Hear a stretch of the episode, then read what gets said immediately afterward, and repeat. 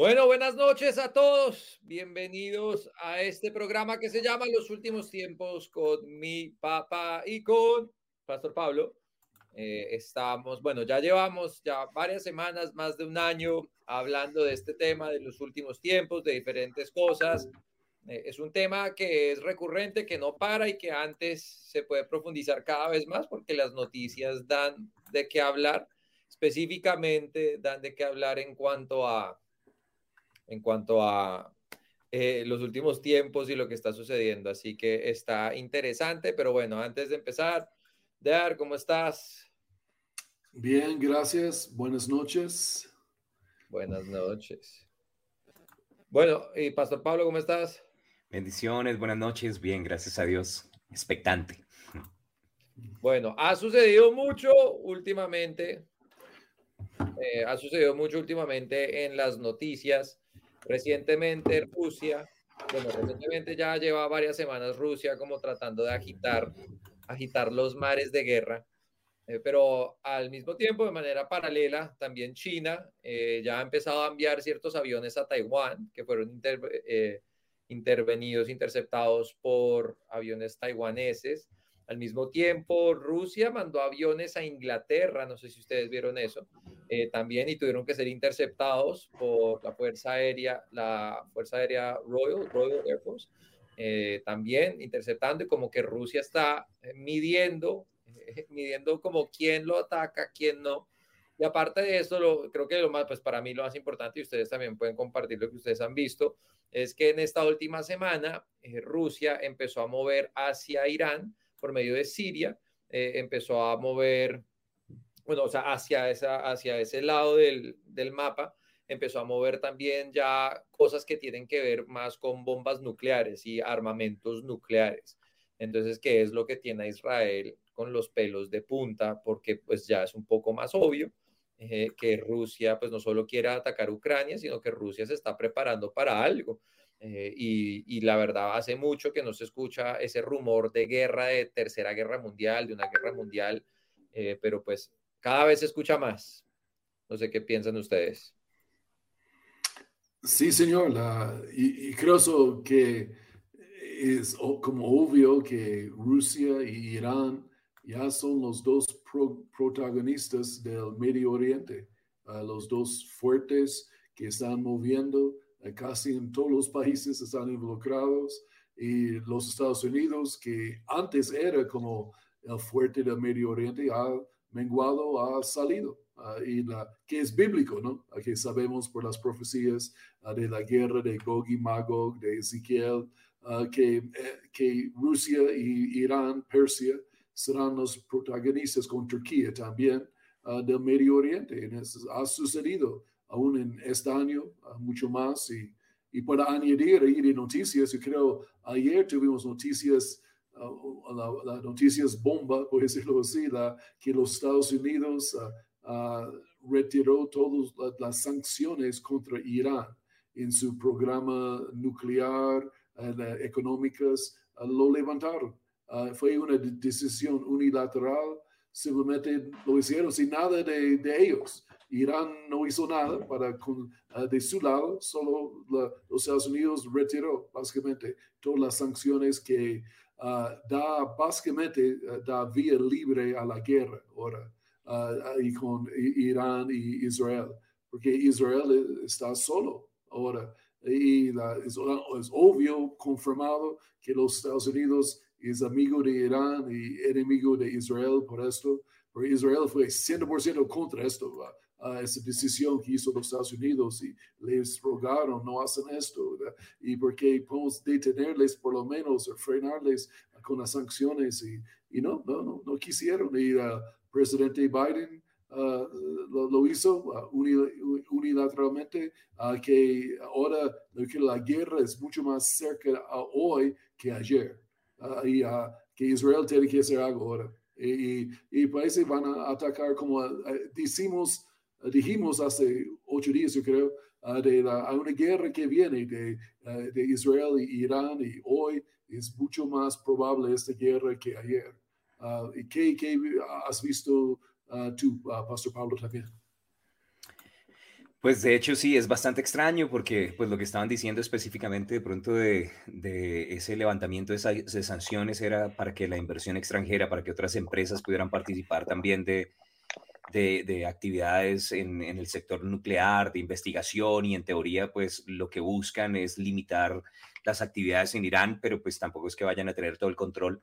Y, viene completamente en contra de todo lo que se había logrado ya, pues creo que en el 2018 dice que el expresidente Trump había puesto esas restricciones precisamente como para proteger a la nación de Israel y en este momento pues con buscas de pronto de, de hacer investigación y de hacer inversión, pues lo que dejan es desprotegido a Israel sin ningún tipo realmente de, control. Entonces, pues es, es, bastante diciente y bueno, y con todo lo que estaba también mencionando Pastor John David, que realmente Rusia ya está eh, moviéndose más, que están estimando que más de 50 mil personas pueden morir en la, en la guerra Ucrania, que la guerra está a punto de estallar, que están entrando también hacia Irán y hacia las naciones árabes, pues o sabemos el cumplimiento de la palabra literalmente enfrente de nuestros ojos y bueno, era una de las predicciones para este 2022 que probablemente se iban a dar esas diferentes guerras, Rusia-Ucrania, y que eso iba a fortalecer a Rusia también para eventualmente ir a, atacar a, Israel y bueno, y todo esto está conectado unas cosas con otras. Entonces, pues, bueno, Israel también, pues dado a todos estos movimientos a su alrededor y en las fronteras, acaba de sacar una nueva sistema, un nuevo sistema de defensa de láser eh, que es para poder bajarse más misiles más rápido, porque ellos ya dan por hecho que, que se, viene, se viene un momento fuerte y oscuro para ellos oscuro en cuanto a los ataques y todo eso. Y ellos ya están sacando nuevas tecnologías, nuevos armamentos, y creo que ya los han tenido, pero ahora los están exponiendo al público, como diciéndole a todo el mundo a sus alrededores, como, oiga, nosotros tenemos cómo defendernos, pero no nos ataquen. Y algo interesante que escuché, eh, que creo que es bueno eh, que todos también lo, entiendan. Una de las razones por la que estos, eh, estas noticias son importantes para nosotros y tienen algo que ver con la eh, pues con la Segunda Avenida y con el rap y con los últimos tiempos y la guerra de Ezequiel 38 y 39, es porque eh, específicamente la guerra Ezequiel 38 y 39 no solo son estos países de los cuales estamos hablando y cada vez se está armando más como el combo completo de la guerra, sino que la razón por la cual nosotros pensamos y creemos que el rapto vendrá justo antes o como por esta época de esta misma guerra es porque en esa guerra Dios interviene como en la dispensación anterior del Antiguo Testamento. Y entonces lo cual nos indica que va a haber como un cambio de dispensación, de la dispensación de la gracia, del tiempo de la iglesia, y, otra vez va a ser como en la época de Moisés, como en la época del Antiguo Testamento, donde Dios interviene y donde Él entra y donde Él mete la mano, ya como mucho más visual el tema. Entonces, por eso también es eh, interesante hablar de esto, porque esto es una guerra que fue profetizada en el Antiguo Testamento, de cómo en estos tiempos iba a haber esta guerra y Dios iba a terminar metiendo la mano porque nadie más iba a ayudar a Israel. Y ayer, habiendo pasado eso con Estados Unidos, pues creo que Israel técnicamente está quedando solo. Entonces es un tiempo perfecto para que todo esto ocurra, para que la iglesia pueda ser raptada, para que Dios pueda meter la mano. O sea, estamos así, ta, ta, ta. Y, también, John, que, ah, que tú mencionaste de este programa de defensa, sistema de misiles de láser, y ellos tienen planeado tenerlo activado por 2023. Entonces, si yo fuera el enemigo, yo atacaría en 2022 antes que lo, lo, pongan. Entonces, yo creo que es otra cosa que nos muestra que está cerca Ah, los últimos tiempos, uh, el nombre de este programa que ah, veremos, ¿no? Pero ya cosas están bien calenticos ahora de esa semana. Y tal vez otras noticias rápidamente, algo yo creo que es sumamente importante la, y la que pasó ayer, las noticias que salieron. John, yo creo que tú los tienes ahí bien escritos si quieres introducir la que pasó ayer de, del hospital de John Hopkins en el estudio que hicieron acerca de las cuarentenas, por favor. Bueno, entonces, eh, creo que no, es la universidad de Johns Hopkins, Johns Hopkins sino es el hospital Johns Hopkins, también conocido y pues es una gran autoridad en el área médico. Eh, sacaron un análisis que ellos mismos hicieron en enero de 2022, lo llamaron el meta-análisis, de los efectos de todas estas leyes y cierres que hicieron del COVID-19 y cómo eh, afectaron pues la mortalidad eh, o bueno, sí, y si fueron realmente efectivos o no. Y bueno, pues nosotros podríamos, voy a dejar la verdad, voy a dejar el link acá en los comentarios para quien quiera tomarse el tiempo de leerlos, porque obviamente este programa no es para leer eh, eh metaanálisis médicos de varias, de 62 páginas, pero hay varias conclusiones de las que eh, ellos salen y es que ellos dicen que realmente el efecto de, de, los, eh, de las medidas que se han tomado de parte de los gobiernos para limitar el efecto de COVID frente a las muertes realmente fue inefectivo, tanto en Europa como en Estados Unidos,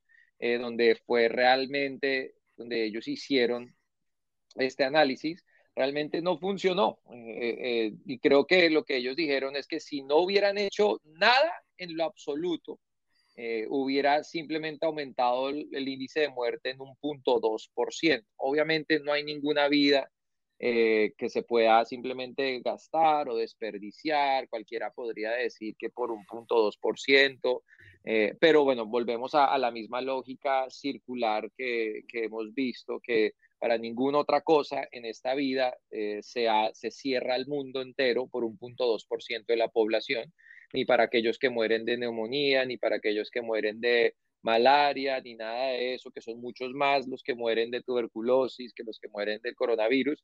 Pero se cerró todo el mundo por el coronavirus y de hecho eh, salieron que el efecto de lo que hicieron estos cierres fue mucho más grave y afectó más el índice de mortalidad y pues los muertos en general en el mundo porque aumentó la ansiedad, aumentó el estrés, acabó la economía, que aumentó la ansiedad, que aumentó el estrés y todos estos factores son mejores indicadores de muerte y o han indicado más muertes que las del coronavirus.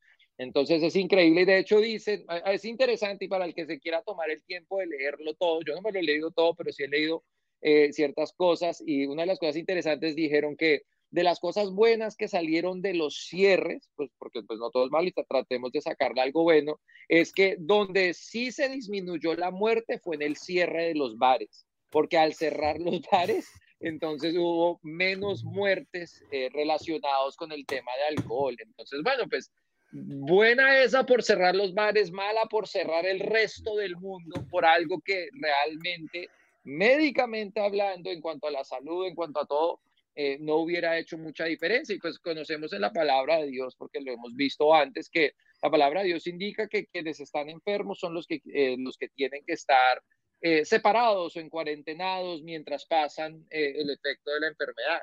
Y acá nos dieron la vuelta a la arepa y nos dijeron básicamente si no están, si no están enfermos, vayan y hagan cuarentena y cerraron a todo el mundo y pues han acabado con la economía de tantas personas que realmente es muy triste el efecto de mediano y largo plazo que han hecho todas estas cosas y todos estos cierres y bueno, todas estas cosas que simplemente fue un movimiento de ajedrez para obtener más control sobre la gente.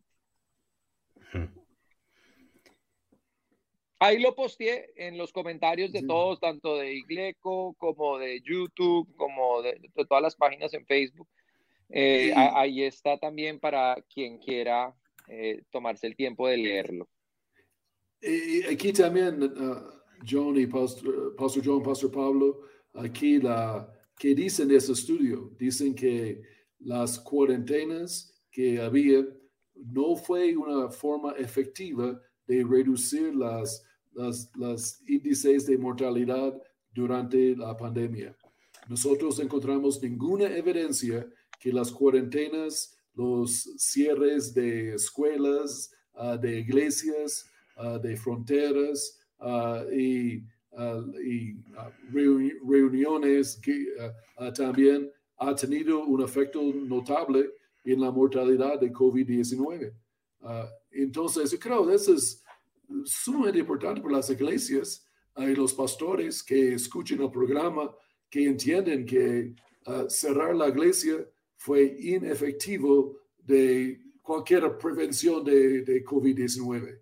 Entonces, yo sé, algunos pastores pensaron, nos cerramos la iglesia para el bien de la gente que son protegidos y esto es puro, puro paja.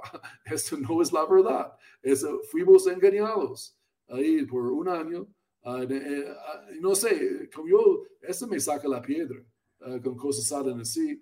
Un año, cuarentenas y cuánta gente perdieron sus empleos, cuántos divorcios, cuánta gente que fueron adictos de pornografía en ese tiempo también y problemas en las casas y niños que no pudieron estudiar bien uh, presencialmente y todos esos factores y muchos otros y los suicidios. Uh, solo en Japón había en octubre de 2021, puedes ver los datos, ahí había dos mil y pico de suicidios en Japón. Ah, y en todo el año de 2021 en Japón, um, como dos mil y pico de gente murieron de COVID.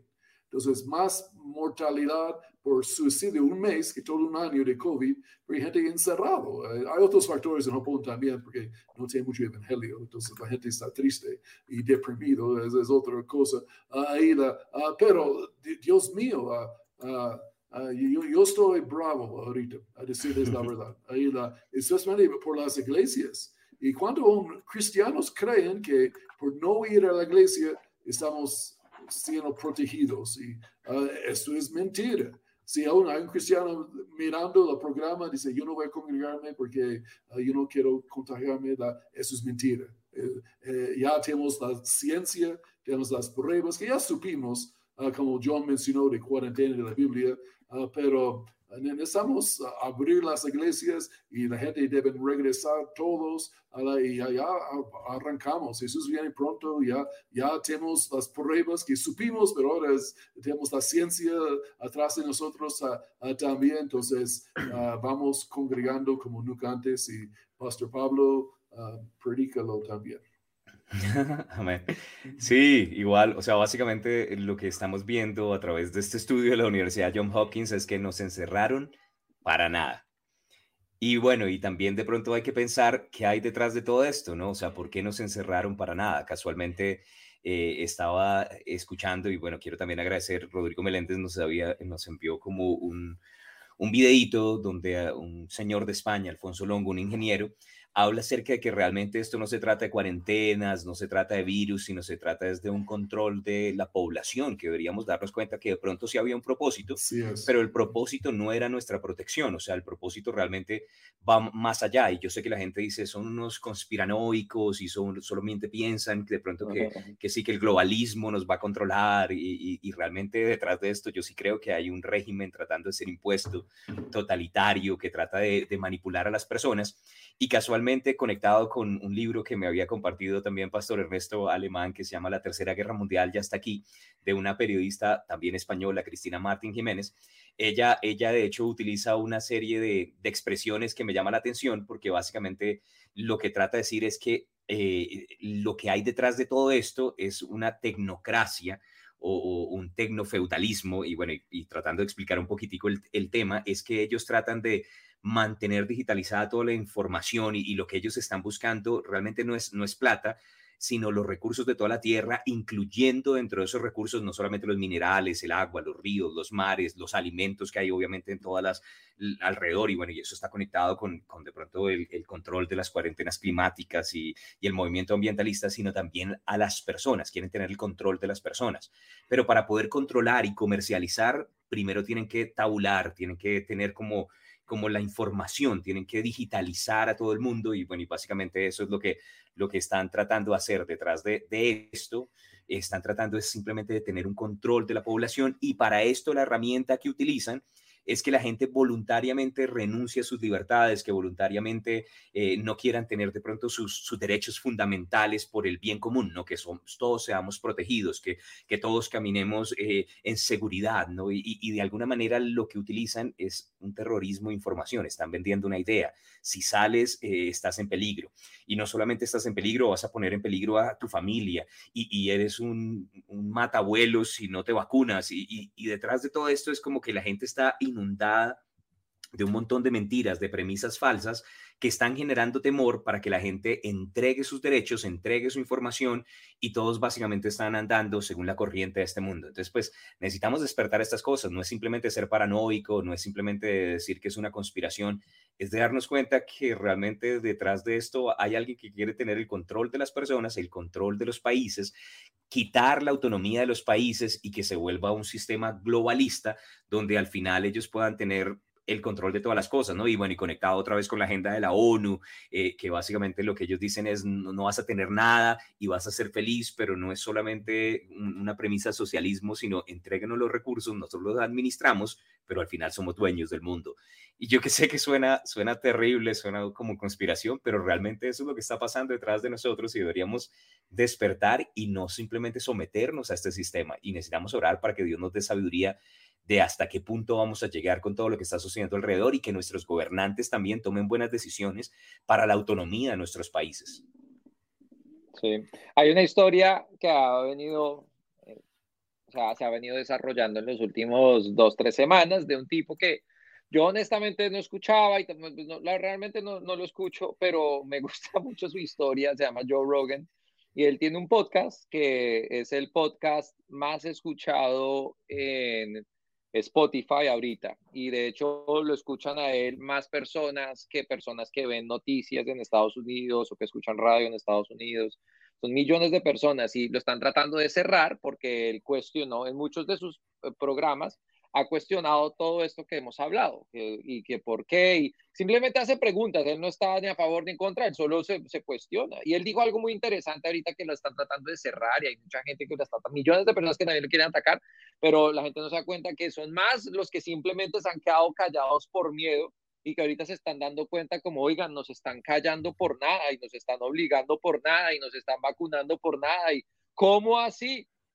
Y él sale y él dijo algo que simplemente me, me, causa mucha curiosidad y es que lo que solía ser desinformación hace unos meses, hoy en día es información completa, como el tema del hidrocloroquine, eh, e, esa vaina, eh, la medicina y el ivermectin y lo de las máscaras y su efecto y no efecto y que hace tres meses decían que es que uno si se quitaba la máscara era masacrar al mundo entero y ya han salido ya con eh, casos diciendo y con estudios diciendo que las máscaras detienen bacteria, pero no detienen virus porque bacteria es más grande y por eso se lo ponen cuando hacen cirugía, pero no es un virus porque el virus es tan pequeño que va a pasar por una máscara, eso no ayuda, todo.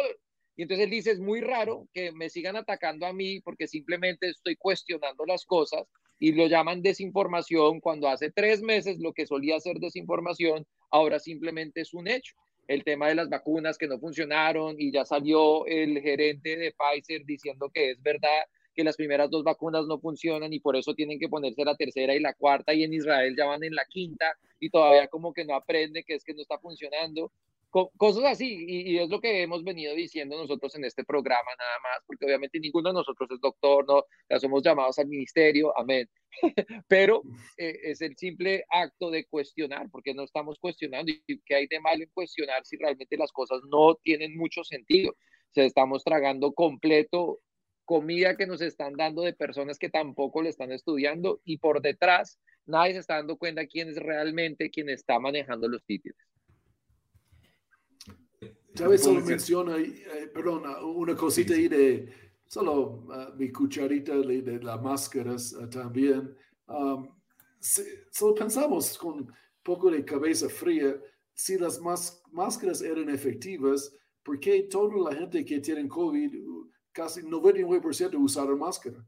Entonces, no funcionó. Entonces, sentido común le dice que máscara es inútil ahí la, y si personas usan o no usan máscara, tiene la misma probabilidad de tener uh, COVID, entonces es, es, obvio que, que no funciona. Ahí, pero la gente no piensa. Y es muy, sí. no, es muy raro, digamos, hace ya hace que, varias semanas que, que, me dio coronavirus y entonces eh, nos dio coronavirus a Carito a mí y el doctor llegó y dijo, tienen coronavirus y dijo, y eso es por no estar vacunados. Y nosotros, no, señor, si estamos vacunados. No, es porque no tienen la segunda dosis. No, si tenemos la segunda dosis. Ah, eso, eso fue hace de seis meses. Y nosotros, no, eso fue hace unos pocos, hace un par de meses. Y él dijo, la verdad es que uno no sabe estas cosas. Y entonces él nos mandó a hacer como una transfusión monoclonal, que simplemente inyectar eh, más eh, anticuerpos. Y dos semanas después, porque se dieron cuenta que era muy efectivo el tema de los anticuerpos, acá en Estados Unidos empezaron a cerrarlo. Empezaron a, fue muy raro, a un proceso que funciona, un proceso que ayuda a que uno no tenga ninguno de los síntomas, que pase en menos de uno o dos días, buenísimo, y lo empezar, el gobierno mismo mandó a cerrarlo y nunca dijo por qué acá en Estados Unidos. Esas son las cosas raras que uno tiene que cuestionarse. ¿Por qué si hay algo que está ayudando a la gente, lo quieren cerrar y lo que no está ayudando a la gente, lo siguen impulsando y ahora lo quieren a los niños? ¡Ay, una última cosa! Ya me acuerdo. ¡Ay, gracias Dios! una cosa interesantísima que está sucediendo acá que me enteré hace dos días y es que una de las razones, por lo menos en Estados Unidos, por el cual están tratando de empujar mucho que los niños salgan vacunados y que se vacunen los niños es porque hay una ley acá que medicina que una vez sea aprobada para niños no puede ser demandable. Y el gobierno quiere sacar esto adelante para los niños, para que los niños sean vacunados y todo eso, para que ya no puedan ser demandados después de todo lo que se les viene encima por todas las mentiras que llevan en más de 18 meses. Eso se sintió muy bien. bueno, igual detrás de todo eso, de pronto sin mencionar que que una de las cosas que están utilizando, bueno, es la desinformación, ¿cierto? Para que la gente tenga un temor y a través de esos temores, entonces, entreguen sus derechos. La otra parte es la censura, ¿no? La censura a quienes hablen un lenguaje diferente eh, eh, en cuanto a lo que ellos quieren promover. Entonces, pues básicamente con ese ejemplo que estás dando, Joe Rogan, que le estaban desapareciendo los podcasts sin motivo, simplemente por hablar cosas que son reales, eh, ya es algo que está en medio de nosotros. Tenemos que tener cuidado porque todo lo que hablamos en contra del sistema establecido es, es un peligro y lastimosamente ya la maquinaria está andando y es muy difícil frenar, ¿no? Porque la gente ya está inundada con los temores o hacer algo, porque finalmente cuando tratas de hacerlo, pues te caen encima y te desconectan. Tenemos que aprovechar que en español todavía podemos hablar algunas cosas, ¿cierto? Porque en inglés las sanciones son muchas mayores y están vetando programas, ¿no? Entonces, pues descargue, copie, compartan con personas alrededor. Y por otro lado, también eso que estás diciendo es muy importante, ¿no? Porque la gente se pregunta, bueno,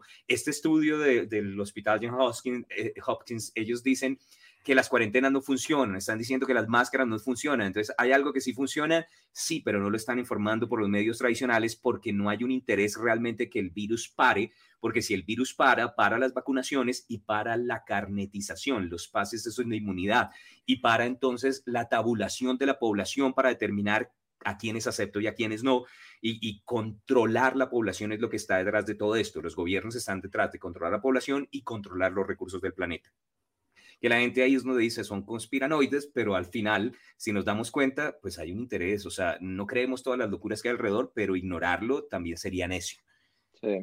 Bueno, y transicionando tal vez a un pensamiento ya un poco más espiritual, porque es algo que he estado meditando.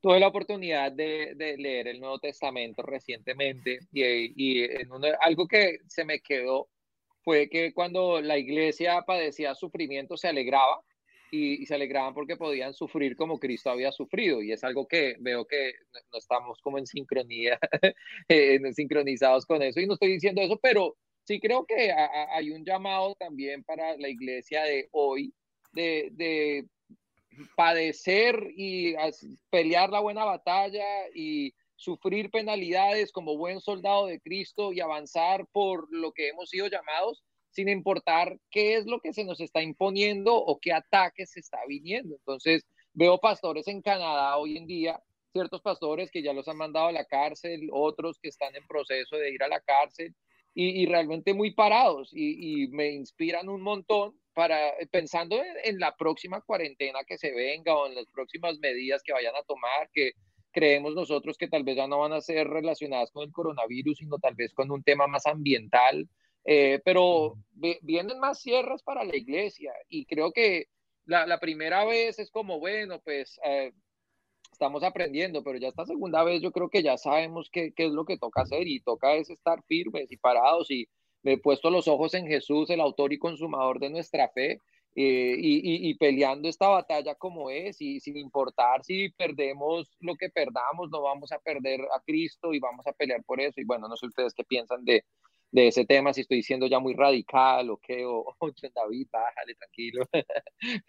no, eso es bien dicho. Ahí la, la, la persecución uh, es parte de los últimos días, y sabemos, y, uh, y como algo que mencionamos recientemente, que la, cuando la iglesia ha llegado a ser popular en el mundo, la iglesia siempre ha perdido el fuego.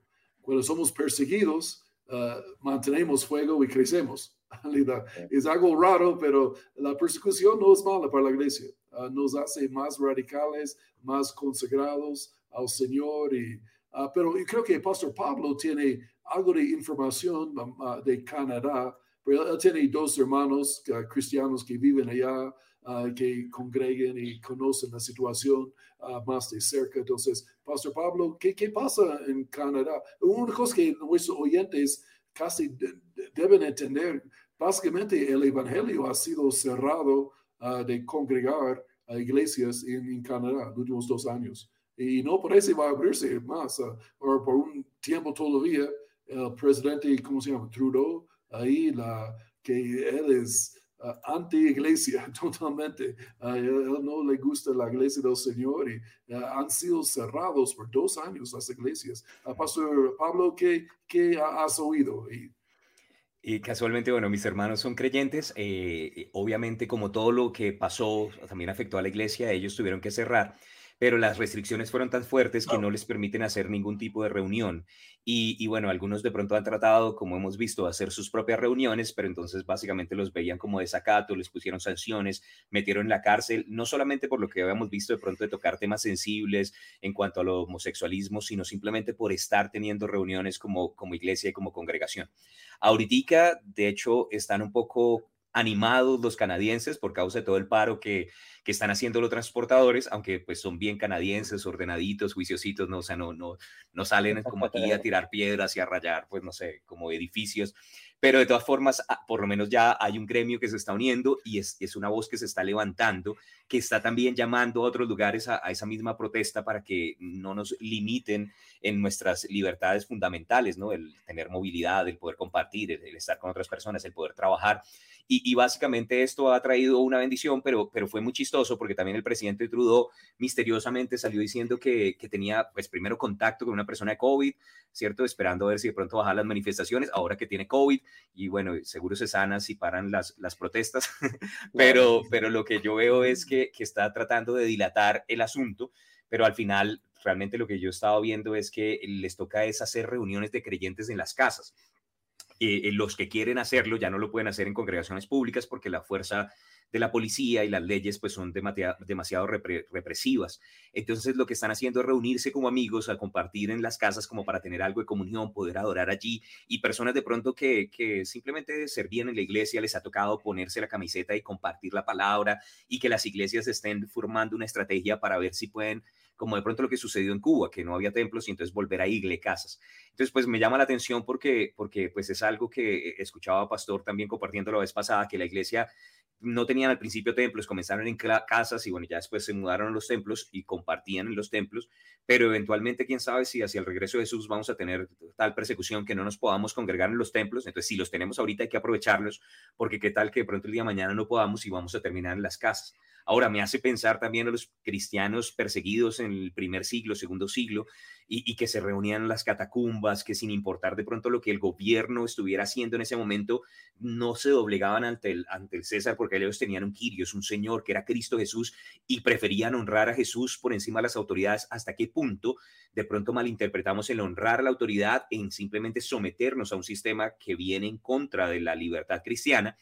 Y de pronto nos va a tocar pararnos firmes y decir, bueno, ¿qué tan creyente soy yo? ¿Hasta qué punto soy capaz de pararme firme por mis convicciones y de no dejar de congregarme como el Señor dijo, porque va a ser más difícil a medida que el día se acerca?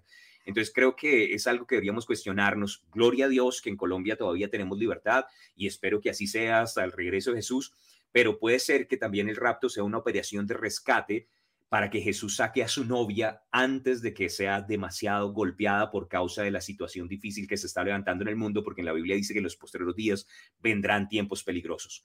Pero si Él nos puso en estos tiempos es porque nos da la vida, la fortaleza para poder vivir en un tiempo como este y ser la iglesia de Dios, incluso en medio de tanta restricción. Y vez que mm, vamos a mostrar un video ahora también de la, iglesia del Señor, aún en persecución en Etiopía, que es un país que es difícil predicar el evangelio a muchas partes por la, persecución musulmán, pero aquí hay un video de personas recibiendo a Cristo aquí en Etiopía. Yo creo que eso va a animarnos. Eso es llamado al altar y corriendo para recibir a Cristo. Esto es una de las cosas más bonitas que tú vas a ver aquí en la tierra, ahí mismo. No hay nada más lindo que esto. Corriendo para recibir al, Señor. Aleluya. Entonces, antes que Cristo venga, tenemos la cosecha, ¿no? Y, y John le gusta Etiopía también, ¿no? estamos pensando tal vez ir allá este año ah, también. Estamos orando y un viaje a, evangelizar y ayudar a ir a Etiopía también. Pero mire esto. Ellos no tienen vergüenza, no tienen problema, vienen corriendo. Aleluya. Creo que es quería como cerramos la programa esta noche con esto y qué piensan de la cosecha de los últimos días, ah, amigos, aquí. Uh, Pastor John, Pastor Pablo.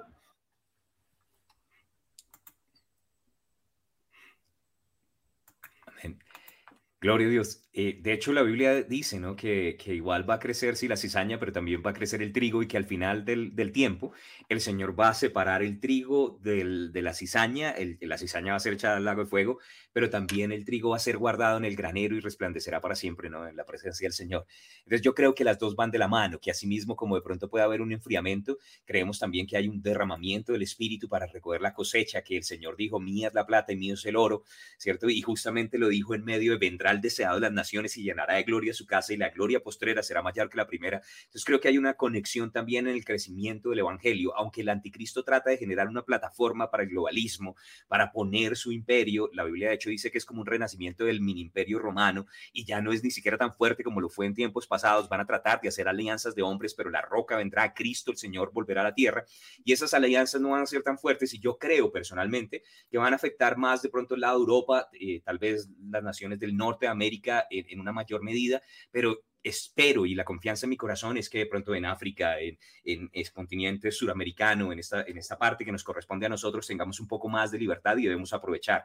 Necesitamos orar para esos lugares donde la Biblia dice que son más afectados y creo porque también tengo una hermana que está en Italia, que, que, ya hay sanciones y meten a la cárcel a personas que no le pidan el pase de, de, vacunación, el carnet, aquellos que, que, se están congregando y también les toca entonces hacerlo como amigos, reunidos, los cristianos. Entonces debemos es orar por ellos porque ellos están en una situación un poco más difícil, pero yo creo que realmente nosotros vamos a ver mucha cosecha y vamos a llevar muchas personas para el Señor porque está profetizado y pues, necesitamos orar para la lluvia para este tiempo, dice el Señor. Eso. Sí, creo que da, perspectiva. Creo que igual es el, el punto de este programa es ese, eh, es que eh, como adquirir un poco de perspectiva, adquirir un poco de, de, visión de lo que realmente importa, de la razón por la que estamos nosotros acá en la Tierra, eh, de, de, de, también cuestionarse un poco uno, no de manera negativa como, ay, Dios mío, sino simplemente cuestionar uno porque está viviendo y hacer el cambio que sea necesario para poder vivir por lo que importa, eh, orar por lo que importa, como perseverar en las cosas que realmente importan.